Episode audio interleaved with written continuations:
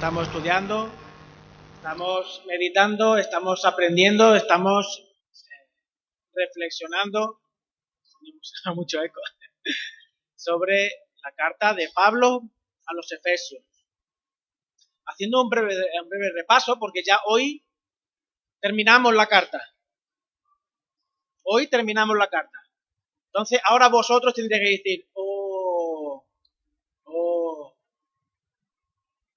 Pero bueno, como quedan otras cartas de Pablo, no pasa nada, no pasa nada. Haciendo un breve repaso, y digo breve porque la carta de Pablo a los Efesios es mucho más profunda, mucho más extensa y mucho más de lo que hemos podido estudiar. Así que cualquier día os sorprendo volviendo la carta de Pablo a los Efesios. Pero bueno, hoy terminamos la carta en este, en este tiempo, en esta serie de predicaciones de la carta a los Efesios. ¿Os acordáis que el primer capítulo a los Efesios, Pablo se centra en afirmar la belleza de la iglesia centrada y fundamentada en Cristo? Efesios capítulo 1, los últimos dos versículos, que los voy a leer. Dice así, y sometió todas las cosas bajo sus pies y lo dio por cabeza sobre todas las cosas a la iglesia, la cual es su cuerpo, la plenitud de aquel que todo lo llena en todo. La iglesia es la belleza de Cristo en la tierra. También explicó Pablo la naturaleza de la composición de la iglesia. ¿Os acordáis? Judíos y gentiles. En, Éfeso había, estaba compuesta la iglesia por judíos y por gentiles. A estos judíos y a estos gentiles les llama santos y los describe como un solo pueblo a los que Dios había reconciliado entre ellos y con Dios, y también como un templo, porque son eso, la presencia de Cristo por medio del Espíritu Santo y la obra del Espíritu Santo que está en ellos. Efesio capítulo 2. Más adelante Pablo afirma rotundamente que el testimonio de la iglesia trasciende lo que vemos. Capítulo 3.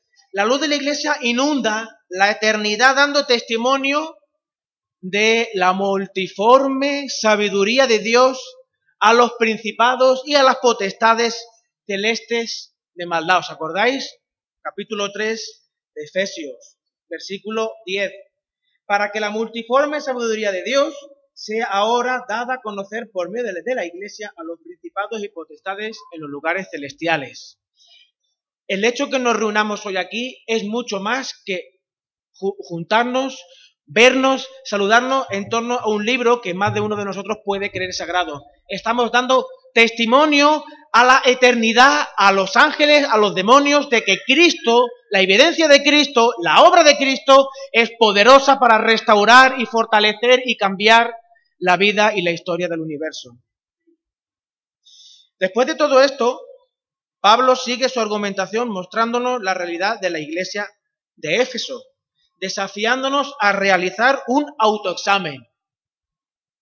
La iglesia de Éfeso tenía microseparaciones, ¿os acordáis?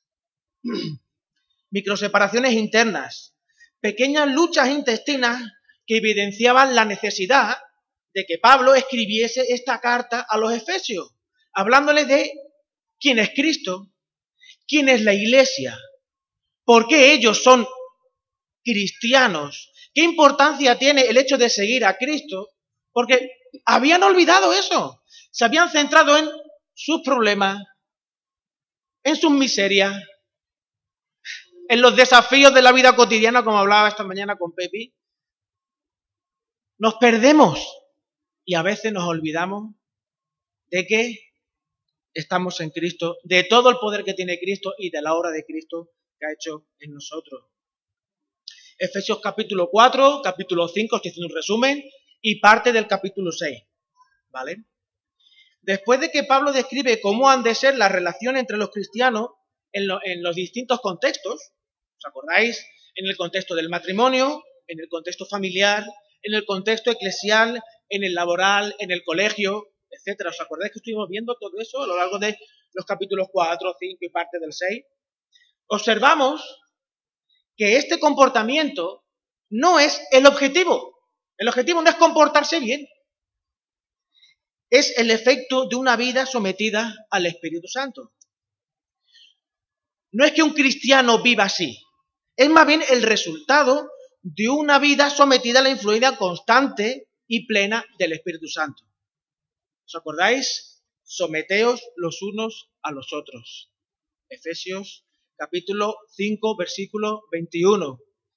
Y Pablo desarrolla el sometimiento, del someteos los unos a los otros, como fruto del Espíritu, fruto de la obra del Espíritu. Muchas veces, gracias Manolo por el agua, muchas veces hablamos de acerca de los dones espirituales que aparecen eh, descritos por Pablo y decimos que no son una descripción exhaustiva, que hay muchos dones más. Lo mismo acerca de el fruto del Espíritu. Pablo afirma que el fruto del Espíritu es, a ver, ayudarme, amor, fe, fe, mansedumbre, templaza, dominio propio. ¿Y ahí se acaba el fruto del Espíritu? No, el fruto del Espíritu es mucho más. Pablo solamente hace una pequeña descripción del cuál es el fruto del Espíritu. El fruto del Espíritu es todo aquello que el cristiano muestra como obra de Cristo en él. El seguimiento de Cristo, la obra del Espíritu en el creyente, provoca un fruto del Espíritu que hace posible el que nos sometamos los unos a los otros en amor y respetemos y cuidemos los unos de los otros.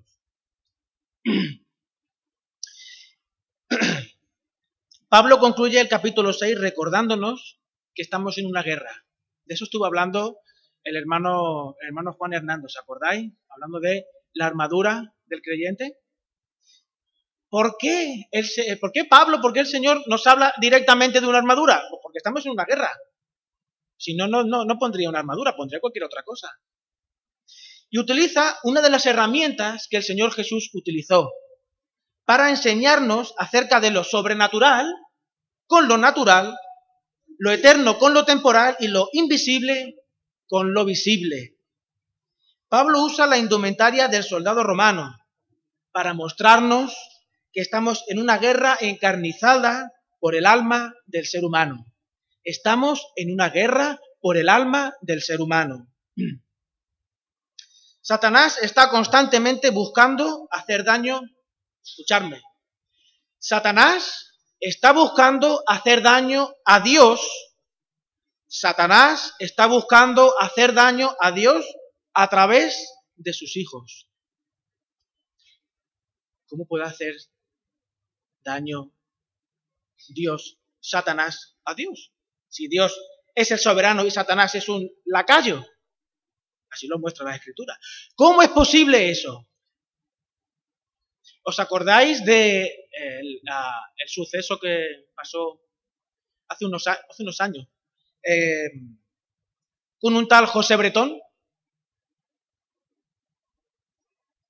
No podía hacer daño a su mujer porque tenía una serie de situaciones. ¿Cómo hizo daño a su mujer? ¿Cómo se vengó de todo eso? Haciendo daño a sus hijos. Matando a sus hijos. Matando a los hijos. Y no es que este hombre fuese Satanás, ni mucho menos. Pobre Satanás.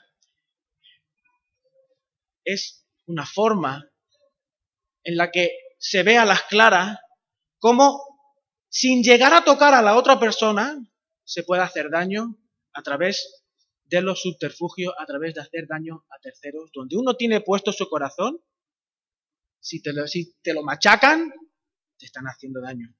Por eso Satanás está buscando hacer daño a Dios a través de hacer daño a sus hijos, porque busca en todo momento arrebatarle a Dios parte de su honra, de su gloria y de su majestad. ¿Recordáis las tentaciones de Jesús? Está en Lucas 4. Lucas 4.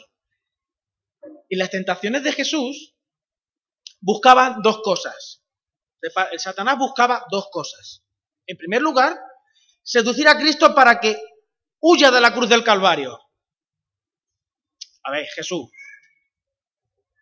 ya que tú eres Dios, ¿qué necesidad tienes de pasar hambre? ¿Verdad, Manuel? ¿Qué necesidad tiene Jesús de pasar hambre si es Dios? Chiquillo, convierte ese, pan, ese piedra en pan, que tú puedes. es, que, es que tú puedes, no, no tienes que recurrir a nadie más, tú puedes. ¿Qué necesidad tiene de sufrir? Si al final lo, lo que tú vas a conseguir, lo que Dios te ha dicho que hagas, lo puedes conseguir por otro lado. Es que Dios quiere que tú sufras. Tu papá quiere que tú sufras. No le hagas, no le hagas caso, hazme caso a mí. Si te postras delante de mí, si te postras delante de mí y me adoras, todo lo que tu padre te dice que te va a dar, te lo voy a dar yo y además sin sufrir, chiquillo. ¿Qué necesidad tienes? No obedezcas a tu padre. No obedezcas a tu padre. Satanás buscaba la desobediencia de Cristo. Buscaban meter, como hizo, seducir como hizo en el origen con, Adán y Eva, ¿os acordáis? Dios no tiene razón. ¿Qué razón tiene? Lo que quiere Dios es que tú seas como Él. ¿Qué sabe Dios? Tú eres sumamente capaz de hacer las cosas. No le eches cuenta a Dios. Y en segundo lugar, Satanás quería que Cristo le diese la gloria que el Padre merecía. Por esta razón, Pablo nos recuerda que nuestra lucha no es natural, nuestro, no es contra carne y sangre, no es con las personas, no es contra nuestros amigos, nuestros compañeros. Es sobrenatural, con los principados y potestades. Y nos indica que cojamos toda la armadura de Dios para que podamos estar firmes para resistir en el día malo, no para vencer, porque ya Cristo venció por nosotros. ¿Cuál es el objetivo entonces? Evitar que el enemigo nos haga daño. Evitar que el enemigo nos haga, nos haga daño y evitar que nos haga huir. Ya lo dice Pablo. No tengáis miedo de aquellos que puede hacer daño al cuerpo. Temed, temed al que puede destruir vuestra alma y echarla al infierno. La resistencia de la Iglesia en medio de esta guerra es un baluarte del cuidado, de la provisión y la presencia de Dios en su Iglesia. Es un testimonio vivo que explica quién es Dios. Efesios capítulo 1. La Iglesia es la plenitud de aquel que todo lo llena en todo. Esa es la iglesia. Por eso nos tenemos que poner esa armadura, toda la armadura. La armadura nos ayuda a glorificar, como hemos cantado, a glorificar y a honrar a Dios y a ser testimonios vivos de Dios a un mundo que se muere, a un mundo que se muere. La gestión de los conflictos, la expresión del amor y del respeto, la convivencia familiar, matrimonial, entre los amigos, en el trabajo, en el colegio.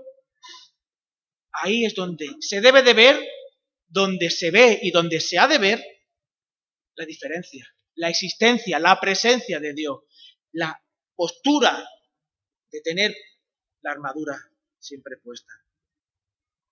Todas nuestras relaciones han de apuntar hacia Dios. Fijaos que Cristo siempre apuntaba al Padre. Siempre apuntaba al Padre. Siempre oraba al Padre. Todo lo que hacía era para darle gloria al Padre. No como una causa, no como una causa, sino más bien como una consecuencia. El resultado de una relación íntima con Dios que nos transforma de día en día y de gloria en gloria.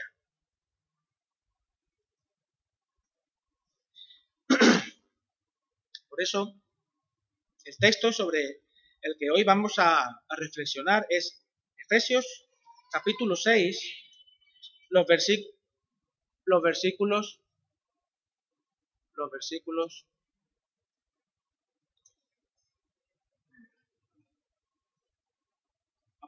poner el móvil en silencio, por favor, me ha dejado rayado. Versículos del 18 al 20 aunque voy a empezar en el 17, ¿de acuerdo? Dice así, y tomad el yelmo de la salvación y la espada del Espíritu, que es la palabra de Dios, orando en todo tiempo, con toda oración y súplica en el Espíritu y velando en ello con toda perseverancia y súplica por todos los santos. Y por mí, a fin de que al abrir mi boca me sea dada palabra para dar a conocer con denuedo. Quitarle sonido, Manolo.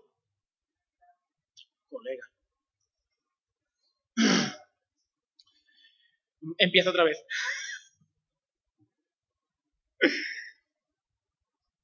y tomando el yelmo de la salvación y la espada del Espíritu, que es la palabra de Dios, orando en todo tiempo, con toda oración y súplica en el Espíritu, y velando en ello con toda perseverancia y súplica por todos los santos, y por mí, a fin de que al abrir mi boca me sea dada palabra para dar a conocer con denuedo el misterio del Evangelio, por el cual soy embajador en cadenas, que con denuedo, con denuedo hable de él como debo hablar.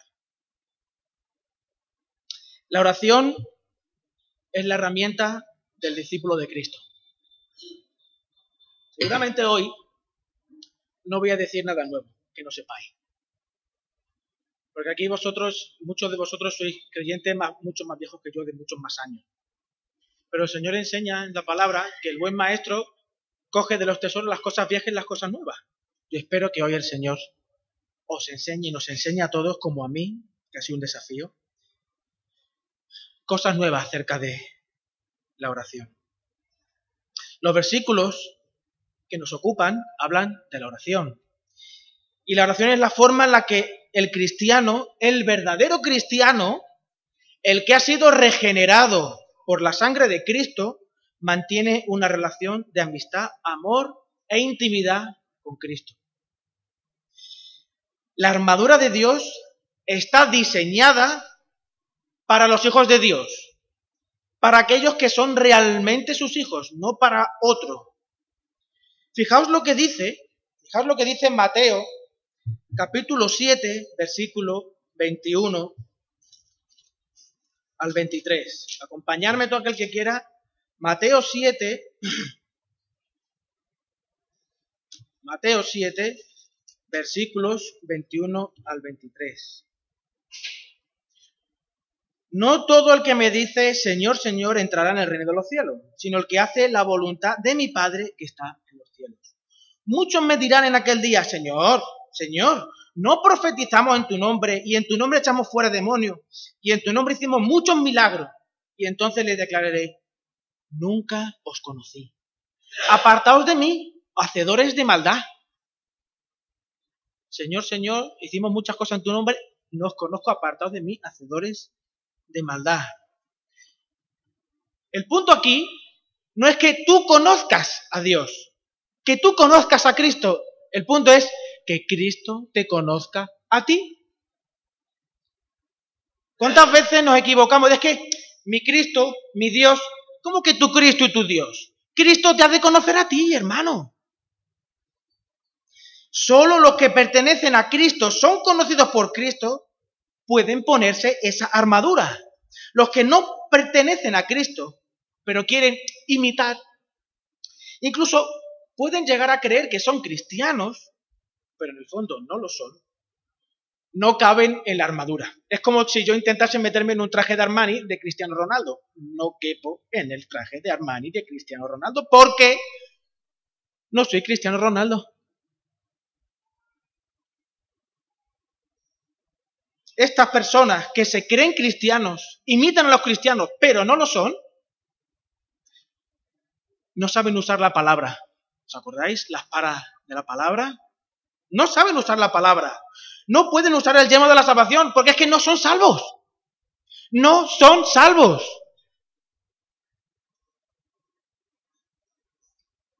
En Mateo 7, 13 y 14 Vamos a ir, os voy a, marear un poco hoy parece.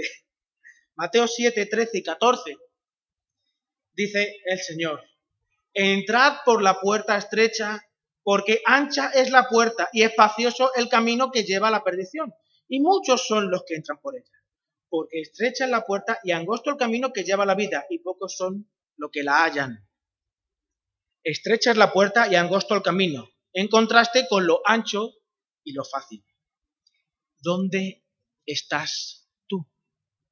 ¿Dónde estás tú? ¿Cuántos años llevas viniendo a la iglesia? Y es posible que aún estés confundido o confundida. Es posible que aún no seas creyente. Es posible que aún no seas salvo y solamente estés imitando. ¿Tu vida muestra evidencia de lo que tu boca dice? ¿O eres un esquizofrénico? En el Nuevo Testamento existen varias parábolas, o enseñanzas de Jesús que indican que en la iglesia van a convivir el trigo y la cizaña. ¿Tú qué eres? ¿Trigo o cizaña? ¿Tú qué eres? ¿Trigo o cizaña? En más de una ocasión, lo que creemos está dictado por la cultura y no por la palabra de Dios. ¿Crees de verdad lo que la palabra de Dios dice? ¿O cuando la lees o la escuchas o te la enseñan, uno tú dices, bueno, sí, pero hoy en día se hace de otra manera. o bueno, eso era cuando Jesús vivía, pero hoy ya no se hace de así. Es que eso es muy difícil, hermano. Es que eso es muy difícil. entonces, ¿de verdad crees lo que dice la palabra? ¿De verdad crees lo que dice la palabra? Si no crees lo que dice la palabra, no hay evidencia en ti de que seas cristiano. ¿Tienes tu fe depositada en Cristo y su palabra? Cuando lees su palabra, ¿te sientes examinado por ella o te da igual? La palabra te conduce a desear y anhelar santidad y cercanía con Dios, consagración a Dios, desarrollar tus dones, tus servicios. ¿Anhelas eso? O como yo he escuchado en más de una ocasión, yo ya he hecho bastante para el Señor y para la iglesia. Qué pena. Qué pena. Qué pena. ¿Hasta cuándo uno puede dar su vida en servicio a Dios y a la iglesia? ¿Cuándo está el límite? ¿Dónde está el límite? ¿Está el límite? Vosotros sabéis la respuesta. Esto no quiere decir dejar de pecar. La primera carta de Juan ya nos informa que pecamos. El punto está en si algo dentro de ti te zamarrea las tripas cuando pecas o te sientes empujado a perdonar y a restaurar, es ahí donde reside. Si no sientes eso en tu interior, es que la armadura de Dios es para los hijos de Dios. Y los hijos de Dios anhelan pasar tiempo con su papá. Necesitan de Él, necesitan de su palabra, necesitan recibir de ese poder que alimente sus fuerzas para vivir todos los días como un discípulo de Cristo. Para luchar la batalla en la que estamos inmersos.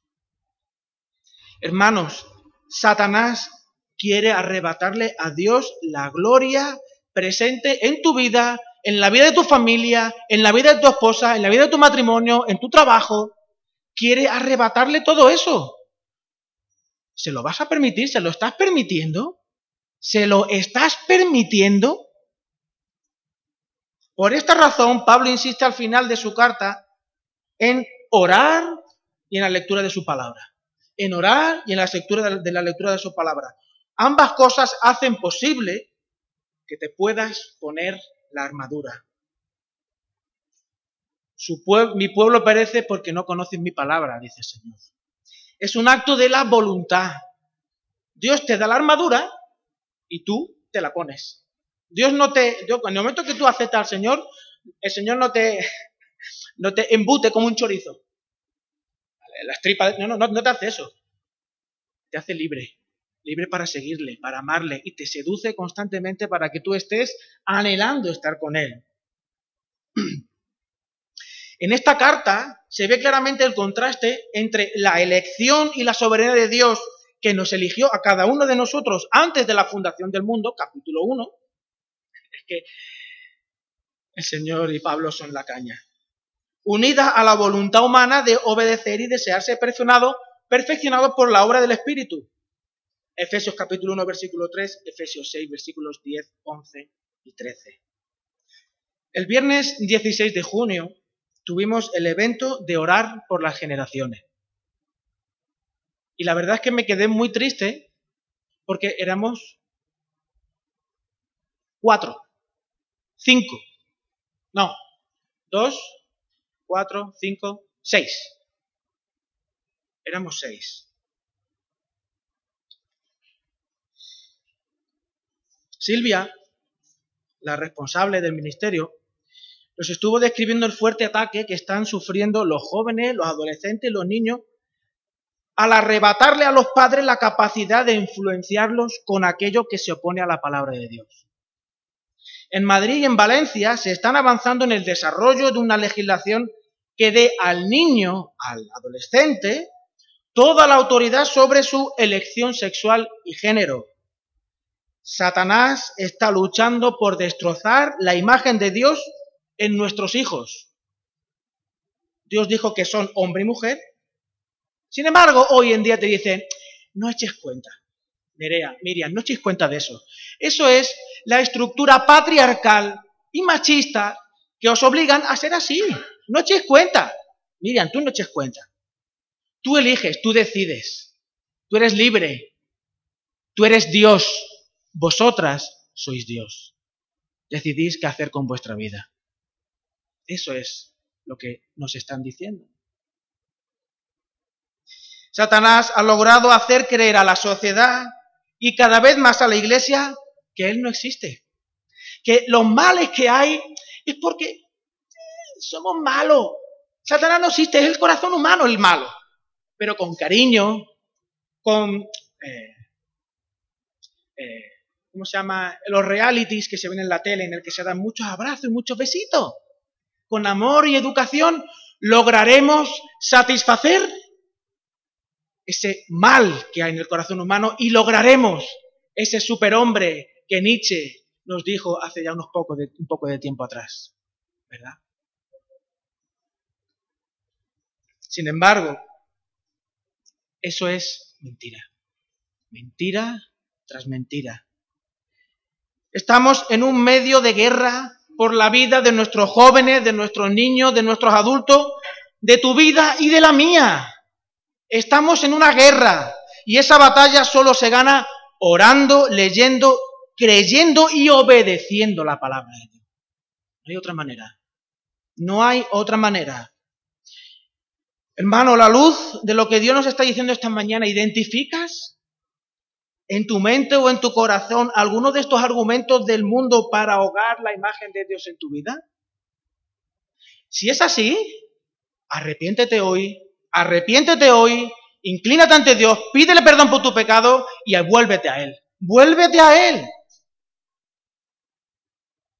Hoy es el día en el que puedes retomar la lucha, puedes ser libre, puedes ser el protagonista de tu historia. Puedes ser el protagonista, coprotagonizar tu historia con Cristo, porque eso es lo que quiere Cristo contigo. Que tú seas libre de verdad. Seas libre de verdad. Reconcíliate con Dios. Dios sabe que es una lucha difícil. Y lo sabe porque lo sufrió en sus propias carnes. ¿Verdad? Cristo sufrió y fue tentado igual que hemos sido tentados cada uno de nosotros. Por eso Pablo insiste en la oración. Pablo insiste en la oración, orando en todo tiempo, siempre, orando en todo tiempo, con toda oración y súplica en el Espíritu y velando en ello con toda perseverancia y súplica por todos los santos, velando. Si hace falta, no durmamos. Si hace falta, no durmamos. Porque estamos en una guerra. Estamos en una guerra que nos quiere arrebatar a nuestros hijos. A mí me importa muy poco que Caleb y Abiel sean grandes hombres, con mucho dinero. Lo que quiero es que sean salvos y estén conmigo en el cielo. Eso es lo que yo quiero. ¿Para qué queremos grandes hombres? ¿Para qué? Todo se va a quedar aquí, se van a morir, se van a ir al infierno.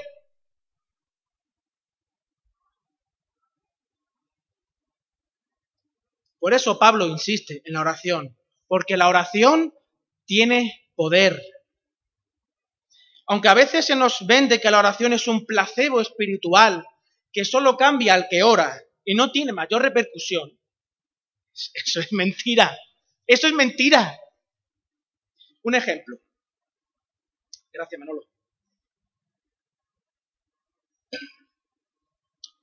hay una, persona, creyente, quiere que mejoren sus condiciones laborales, ¿verdad? Por eso, como buen creyente, ora y en el proceso toma conciencia de que hay cosas en él que, bueno, no están bien en su trabajo, no tiene una buena actitud en el trabajo, tiene que llegar con más alegría, tiene que llegar eh, a hacer las cosas con mayor excelencia. Y sus jefes se dan cuenta de que él ha cambiado y eso le lleva a que le suban el sueldo. ¿Verdad? ¿No os ha pasado eso alguna vez? A mí me ha pasado, que yo lo he pensado. Sin embargo, la hora, no, no se ha pasado nunca, a mí me ha pasado. De comerme el coco, estar orando, y lo que hay que hacer realmente es orar por las personas. Orar por uno, sí, es cierto. Pero confiar en que la oración tiene la capacidad de cambiar tu entorno, no solamente cambiarte a ti. La oración es un terreno muy... Eh, mi cuñado dice una palabra muy antiintuitivo. La oración es muy antiintuitiva. O sea, sé, que no, es no sale de forma natural. ¿Es así? ¿Es lo que tú me quieres decir muchas veces? Gracias. Es antiintuitivo. Porque lo lógico es cuando tiene una, una dificultad es tirar para adelante. ¿Verdad? Ahí, con ganas. Sin embargo, Dios no nos dice que tiremos para adelante con ganas. Dios nos dice que nos escondamos en Él. Que le oremos a Él. Que las batallas y las luchas las depositemos en Él. Completamente lo opuesto a lo que uno intuye. La oración no es una pastilla que se centra en ti y en la capacidad que tiene el ser humano de transformar su medio. La oración es el acto de intimidad más poderoso y con mayores efectos en el cielo y en la tierra que el discípulo de Cristo tiene a su alcance. Si no, acordaros de la oración que Jesús hizo en Juan capítulo 17, versículos 20 y siguientes. Juan capítulo 17, versículo 20 y siguientes. Mas no ruego solamente por estos, Señor, papá, sino también por los que han de creer en mí por la palabra de ellos, para que todos en uno como tú, oh Padre, en mí y yo en ti, que también ellos en uno en nosotros, para que el mundo crea que tú me enviaste. El Señor está intercediendo por los que hemos creído por la palabra predicada dos mil años después de que los discípulos de Cristo y de esta oración que Jesús hizo. Nosotros somos el fruto de la predicación de los apóstoles y de la oración de Cristo. Nosotros somos el fruto de la oración. Por eso es tan importante que oremos los unos por los otros, que conozcamos las necesidades, las luchas, los triunfos, los pecados y las debilidades de la congregación. Por eso es tan importante orar. Por eso es tan importante lo que se ha dicho mil veces, orar juntos. El culto de oración es esencial, es esencial. Quizás no puede, no quieras, eh, hay alguna cuestión que no quieras decírselo a la iglesia, pero sí debes compartirlo con el liderazgo de tu iglesia y con algún hermano que sepa guardar la, confidencialidad. Compártelo, compártelo. Eh, hay, un, hay, un, texto en la palabra que muchas veces se usa para los matrimonios y dice, cuerda de tres hilos no se rompe fácilmente, ¿verdad? Se usa, se usa para el matrimonio. Ahí de lo que está hablando es de la, suma de fuerzas con un mismo objetivo. Esto es lo que nos está hablando. Por eso es tan importante hablar, compartir, orar los unos por los otros. Y Pablo luego más adelante dice, orad por mí. ¿Orad por mí? Fijaos, lo voy a leer porque es que cuando lo leía, digo, ¿dónde está Pablo, el gran apóstol a los gentiles? Ese hombre que parece Superman, que ha ido, ha recorrido toda Europa predicando el Evangelio, le han machacado, casi le han matado. Orad por mí, a fin de que al abrir mi boca me sea dada palabra para dar a conocer con denuedo el misterio del Evangelio, por el cual soy embajador en cadenas, que con denuedo hable de él como debo hablar. Fijaos que Pablo pide dos veces, en estos dos versículos, versículos, dos versículos, eh, dos versículos, repite dos veces, orad para que el Señor me dé valentía. Orad para que el Señor me dé valentía. De nuevo es valentía. Para que me dé las palabras adecuadas. Valentía y las palabras adecuadas. Pablo, ¿qué necesidad tiene de las palabras adecuadas? Este hombre lo sabe todo. Ha escrito media Biblia, ¿verdad? Pablo necesitaba. Si Pablo no necesitaba, Rubén de la Barrera, el gran Pablo se muestra frágil, muestra sus temores, indica sus necesidades y no le da miedo que piense de él que es un cobardica. No le da miedo que piense de él que es un cobardica. De hecho, ni, ni siquiera se le pasa por la mente que mostrarse frágil vaya a ser causa de juicio para las personas que le están escuchando. ¿Por qué? Porque son sus hermanos y están en la misma lucha que él. ¿Verdad? Los pastores, los evangelistas, ellos trabajan con la palabra, con la palabra exhortan, con la palabra animan, con la palabra buscan indicar el camino hacia la cruz de Cristo a otras personas y a la propia congregación. ¿Cuántas veces los pastores necesitan de las oraciones para que la palabra que se va a decir sea la adecuada, dicha con amor, con el ánimo adecuado de restauración. ¿Cuántas veces lo necesitan? Muchas, muchas. Orar por todos los que deben ministrar la palabra y cuidar de la iglesia es imprescindible para que el Evangelio avance, la iglesia crezca, madure y profundice en su relación con Cristo y con el Padre. Por eso Pablo ora en la propia carta eh, eh, de los Efesios, para diciéndole, os pido al Señor por vosotros para que comprendáis el amor en toda su plenitud, anchura, profundidad del amor de Cristo. ¿Cuánta necesidad tenemos los que estamos en estos lugares? Pablo estaba consciente de su propia debilidad, era consciente que sin la ayuda de Dios no podía predicar la palabra eficazmente. Y esta no es la única vez que lo dice. Voy a mencionar una de ellas, pero hay en, en, Filipense, en Tesalonicense, en muchos lugares lo repite. Romanos 15:30, dice Pablo, os ruego por el Señor Jesucristo que oréis por mí, por mí a Dios. Y en el original, lo que dice Pablo es que peleéis conmigo en oración que peleéis conmigo en oración, porque estamos en una guerra. Estamos en una guerra. El corazón de los pastores se desalienta cuando tienen que hablar cosas duras. Tienen temor cuando lo que van a decir va a pisar algún callo. Va a ser molesto. Va a ser incómodo. Tenemos temor, tengo temor. Por eso Pablo indica a la iglesia que ore por él, no que confíen en Él. Hay del hombre que confía en el hombre, sino que oren por Él. De la misma manera, os pido que oréis por mí y por Miriam. Que oréis por mí y por Miriam. Que oréis por el pastor Pepe y mi tía Regli. Que oréis por los diáconos. Necesitamos que oréis por nosotros. Necesitamos que oréis por nosotros. Estamos en una guerra y Pablo nos indica que hay que tener una perspectiva clara. No estoy luchando contra mi hermano en la fe, contra mi esposo, mi primo, mi hermano o mi jefe. El centro de la lucha es Satanás y sus huestes que quieren evitar que tú mismo y tus relaciones vean la luz del Evangelio. Satanás sabe que cuando un creyente está deslumbrado por el amor, lo que hemos cantado, podríamos poner cualquier canción, cuando estamos deslumbrados, eh, extasiados, inundados, eh, asombrados, ¿qué más puede ser ado? Por la obra, el amor, el sacrificio de Dios, de Cristo, los problemas se hacen así de pequeñitos.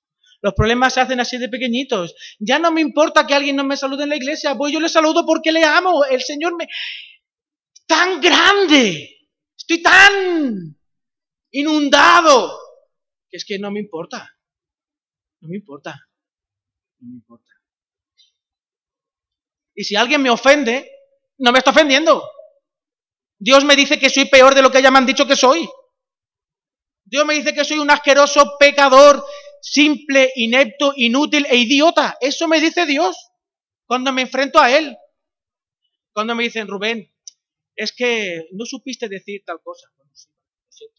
Es que Rubén, tienes toda la razón. Es que Rubén, claro, es que, es que, es que soy lo peor. Gracias al Señor tengo la oportunidad de estar con mi Padre. Gracias al Señor. No porque yo me lo merezca ni sea más bueno, ni ninguno los presentes. Satanás sabe bien que cuando un creyente está deslumbrado por ese amor, todo pasa a un segundo nivel. Se, relativiza todo a la luz de Dios y su amor por cada uno de nosotros. ¿Estás más centrado en tus problemas que en el amor de Dios que tiene por ti? ¿Estás más centrado en tus problemas, en los conflictos y en las movidas que tienes, en lugar de estar enamorado de Dios y centrado en Cristo? Si es así, hoy es el día de arrepentirte y volverte al Señor. Hoy es el día de arrepentirte y volverte al Señor. No lo dejes, céntrate en Cristo, no sigas dándole la razón a Satanás. Estamos en una guerra que quiere arrebatarte todo lo que Dios te está dando. Estamos en una guerra que Dios quiere arrebatar, que Satanás quiere arrebatarte todo lo que Dios te está dando. Ponte la armadura, céntrate en la oración, no permitas que Satanás gane la batalla. La guerra no, la batalla. La batalla con tu vida, con tus hijos, con tu casa, con tu matrimonio, con tu trabajo, con tu testimonio. No lo permitas. Ponte la armadura. Ora, lee la palabra, ponte con tus hermanas a orar juntos, abre tu corazón, no te sientas juzgado, céntrate en Cristo. Céntrate en Cristo. Vamos a orar. Señor, queremos darte gracias por tu amor, Señor, por tu perdón, por tu gracia, por tu misericordia, por el poder que nos has otorgado para poder luchar, Señor. Gracias al Espíritu Santo en nosotros. Gracias por esta armadura, Señor. Gracias por ella, porque sin, ella estaríamos perdidos, Señor, en este mundo lleno de miseria, lleno de pecado, Señor. Sigue trabajando en nuestra vida, Señor. Pedimos perdón. Pedimos perdón, Señor. Yo te pido perdón por la cantidad de veces que me centro en los problemas, Señor. Y pienso estoy solo. Gracias, Señor. Gracias, Señor. Gracias, Cristo. Gracias por darnos de tu Espíritu y darnos, Señor, la posibilidad de tener una vida plena en ti, Señor. Gracias, gracias, Señor, gracias. Te bendecimos, Señor, y te alabamos porque lo más hermoso, Señor, lo más maravilloso que nos ha pasado en esta vida. Gracias, papá, por darnos la oportunidad de conocer a Cristo. Gracias, papá, y danos la fuerza. Danos la fuerza, Señor. Pon en nosotros el querer para luchar en, este, en esta vida, Señor, en esta guerra en la que estamos inmersos por el alma nuestra y, y el alma de nuestros seres queridos, nuestros hijos, Señor. Reina en nuestra vida, en nuestras familias. Ayúdanos a ser luz en nuestro trabajo, Señor. Gracias. Gracias, Señor. En tu nombre.